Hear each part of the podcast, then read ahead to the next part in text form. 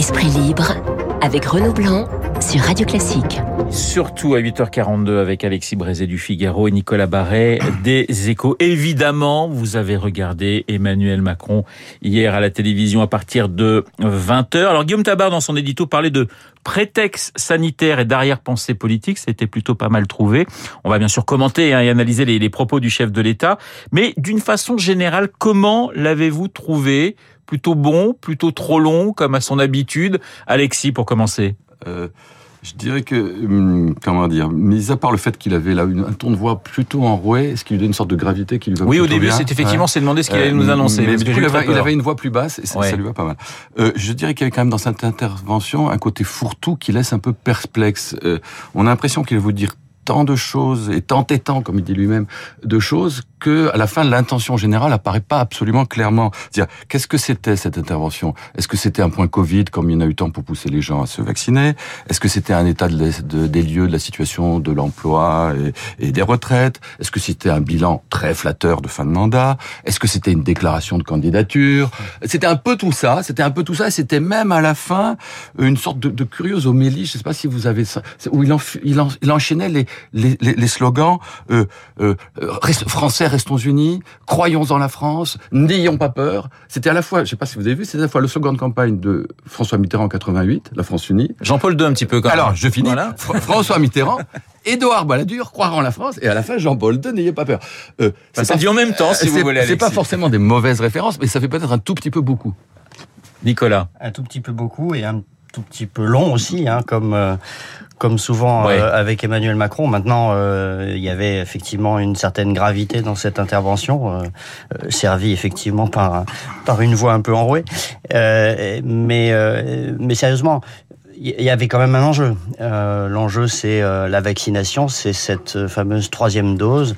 Euh, on se souvient que euh, l'été dernier, euh, il avait été euh, extrêmement efficace euh, pour convaincre.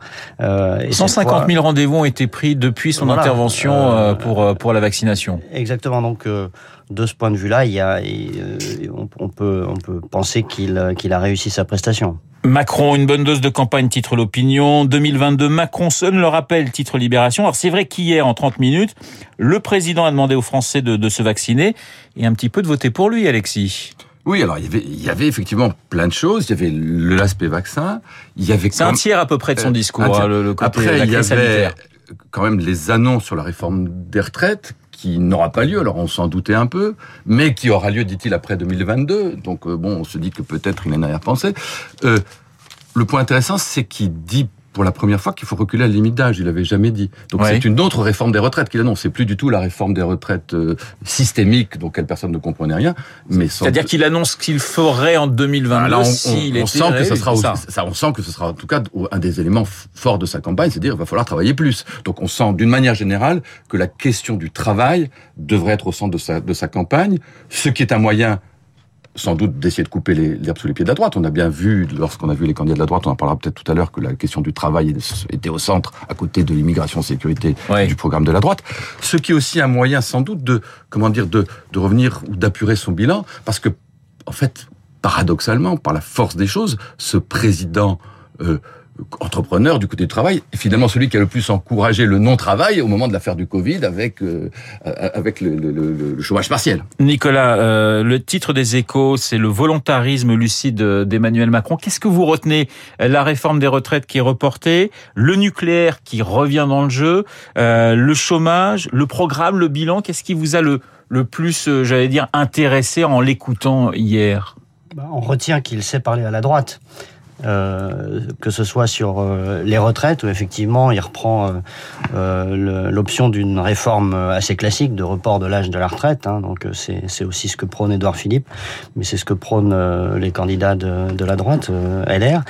Euh, il s'est parlé à la droite sur euh, le travail. Il a cité le mot travail euh, une bonne quinzaine de fois. Je vais pas exactement compter, mais enfin, euh, il s'est parlé à la droite aussi sur euh, euh, le nucléaire. Ça, c'était c'était relativement attendu. Euh, on savait qu'il euh, était favorable à une relance du programme nucléaire, mais là, euh, donc, les choses sont extrêmement claires. Donc, c'est c'est un président qui clairement s'est positionné au centre droit. Il y a la question de l'assurance chômage aussi, où il a où il a où il a dû faire plaisir, j'imagine, à quelques cadres de, de, de la droite. Alexis, c'est vrai que c'était un, un, un, discours, alors bilan, programme. effectivement, comme le dit Nicolas, on chasse clairement sur les, terres des républicains. Oui, chasser le mot parce qu'il y a quand même une bonne dose de rhétorique dans cette histoire. Parce que le fait de dire euh, les chômeurs qui cherchent pas vraiment un, travail euh, ne toucheront plus leurs allocations, euh, c'est une vieille vieille histoire. Ça date de 2008. Sarkozy avait introduit ça dans la loi. Ça n'a jamais été appliqué hier. Il y a assez peu de chances que ce soit appliqué demain pour la simple raison que les, les gens de la NPE ne veulent pas, de Pôle Emploi, ne veulent pas faire ce qu'ils appellent la chasse aux chômeurs et que donc d'ailleurs Macron n'annonce aucun dispositif nouveau, aucune mesure nouvelle. Je pense qu'effectivement vous avez raison. C'est pour faire plaisir à la droite de dire ah, ah on va remettre au travail les gens, c'est très bien, mais ça ne devrait pas ça changer grand chose. Le nucléaire, ça pour le coup, c'est ça c'est du sérieux, c'est du solide. Ça me semble très bienvenu. Il a quand même fallu cinq ans pour en arriver là. Il faut quand même là encore se souvenir que par rapport au point de départ qui était la fermeture de Fessenheim, Nicolas Hulot, euh, ministre de l'Environnement, tout sur le renouvelable, les éoliennes, le solaire, on revient au nucléaire, tant mieux. Euh, mais malgré tout, quelle volte-face sur les chômeurs, c'est vrai qu'il n'y a absolument rien de nouveau. Hein. C'est des choses qui existent dans la loi aujourd'hui. Euh, le fait de, euh, effectivement, de la possibilité de suspendre les allocations chômage si on ne cherche pas activement un emploi. Euh, maintenant, ça reflète son, euh, je dirais un peu son, son ADN classique de, de, de, mêler droit et devoir, ce qu'il fait aussi sur le contrat d'engagement pour les jeunes. Euh, et là, c'est aussi quelque chose qui une, musique qui euh, plaira davantage effectivement à la partie droite de l'électorat. Sur le sur le nucléaire, là, on voit, clairement le, divorce, si je puis dire, avec les écologistes et avec la gauche euh, classique. C'est aussi peut-être une façon euh, de, de, de, j'allais dire, de dire à la droite, le danger, c'est vous, d'une certaine manière, puisque finalement, en s'adressant aux, électeurs de, de droite, on sent bien qu'ils ne croient absolument pas que la gauche puisse être au second tour, comme beaucoup d'observateurs, et se dit finalement, il faut que j'aille là où, euh, ben, là où finalement je peux être le plus en danger. Alors, c'est ce qui me semble intéressant, c'est qu'il va sur les thèmes de la droite euh, LR finalement, avec effectivement le nucléaire, le travail, euh, tous ces thèmes dont on vient de parler, ça c'est clair. Et évidemment, il se dit que le danger pour lui vient de là, ça paraît être une absolue évidence. Ce qui me semble pas moins intéressant, c'est que, en revanche, il ne dit rien de l'immigration et de la sécurité, mmh. qui, qui, sont quand même au centre de tous les débats.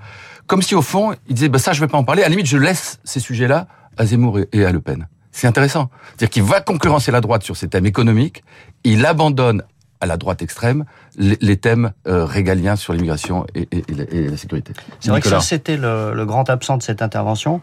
Euh, maintenant, il répond aussi euh, à la droite sur un autre plan qui est son bilan.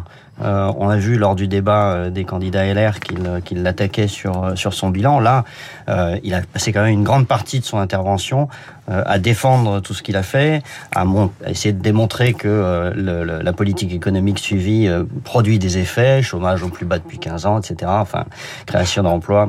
Donc il y a, une très forte volonté du presque candidat, j'allais dire, de montrer qu'il a a un vrai bilan et qu'il va s'appuyer sur ce bilan pour euh, solliciter un deuxième mandat. Le presque ah, candidat, effectivement. avec malgré tout quand même une bonne dose de peinture rose, notamment quand il explique que, que les, les, les, déficits publics sont tenus. Euh, et Ça, c'est sûr. Euh, c'est quand même... qu'il met le quoi qu'il en coûte et les déficits publics dans la même phrase, il est assez il dit, fort. Euh, il dit que le quoi qu'il en coûte était formidable, ce qui peut se soutenir, mais dire que ça n'a rien coûté, c'est me semble un tantinet éloigné de la réalité. Alors évidemment, son intervention intervient quelques heures après le, le, le débat de, de, de, la droite. Euh, Guillaume Tabar, toujours aussi malin, disait bah oui, c'est une façon aussi d'éclipser euh, ce premier débat des prétendants euh, euh, du côté des, des républicains. D'une façon générale, Nicolas et, et Alexis, comment vous l'avez trouvé ce premier débat entre ces, ces cinq prétendants à la, à la présidentielle du côté de la droite? Alors là, c'était trois heures et quart euh, mmh. de débat, ce qui pouvait paraître assez oui, long. C'était long aussi. C'était long. Là, il y a un point commun. C'était long aussi, mais finalement, comment vous voilà, comment vous avez apprécié ce, ce, ce débat? Est-ce qu'il a est-ce qu'il a fait avancer, j'allais dire, le, le schmilblick, si je puis me permettre cette expression Alexis euh, d'un mot, je dirais quand même que c'était quand même plutôt de, bonne tenue. En tout cas, ça m'a ouais. semblé de bonne tenue, notamment pour tous ceux qui craignaient, qui s'écharpent, qui se tapent dessus. Bah, ça s'est pas passé. Et, il y a eu quand même pas mal de propositions qui été avancées euh, et des idées pas, pas qui n'était pas forcément dans le débat, à la fois sur les, les sujets d'immigration et de sécurité qu'on attendait, mais enfin qui était et là on a senti comme une très grande euh, au fond homogénéité entre les uns et les autres. Euh, mais aussi en matière économique euh, justement sur la question du travail sur la question du salaire réel sur la question euh, il y a eu beaucoup de, de choses. Euh, le, le, la flat tax de Ciotti c'est quelque chose c'est une idée nouvelle qui est arrivée dans, dans, dans, le débat la question des droits de succession. Enfin il y a eu je me semble-t-il c'était un débat intéressant sur le fond des choses. Alors après est-ce qu'ils sont absolument fascinants les uns les autres? C'est une autre affaire. Mais sur le plan des idées c'était intéressant Nicolas non mais il, il, est très intéressant ce débat parce que euh, il y a un vrai enjeu.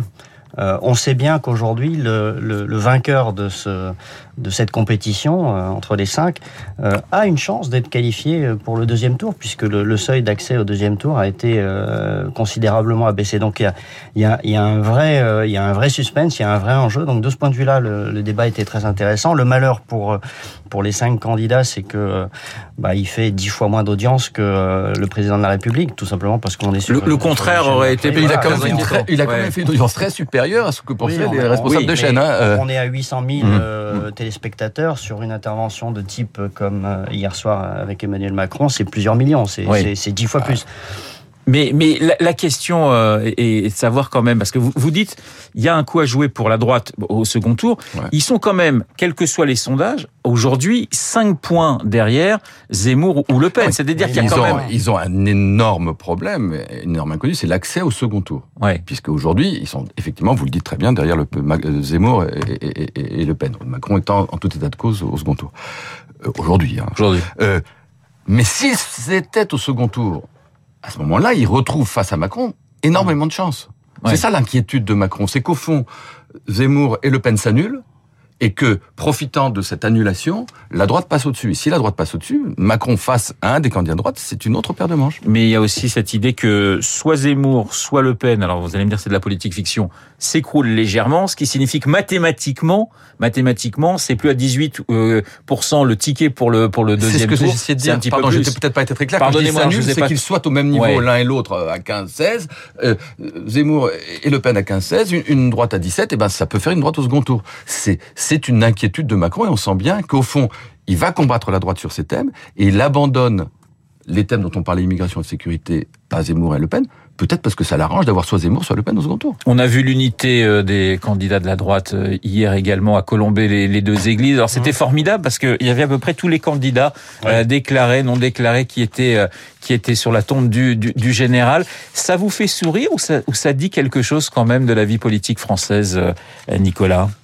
Non, mais forcément, ça fait un peu sourire de voir euh, tout, toute cette, euh, tout le monde se réclamer euh, du gaullisme, enfin, y compris des personnalités qui euh, ont un parcours politique qui les en éloigne, y compris, je pense, à certains candidats de gauche. Donc, on, voilà, on se revendique tous du gaullisme et on, on, y met dans ce, dans ce terme tout ce qu'on veut. Donc, il y a, y a quelque, une dimension un petit peu factice dans tout ça.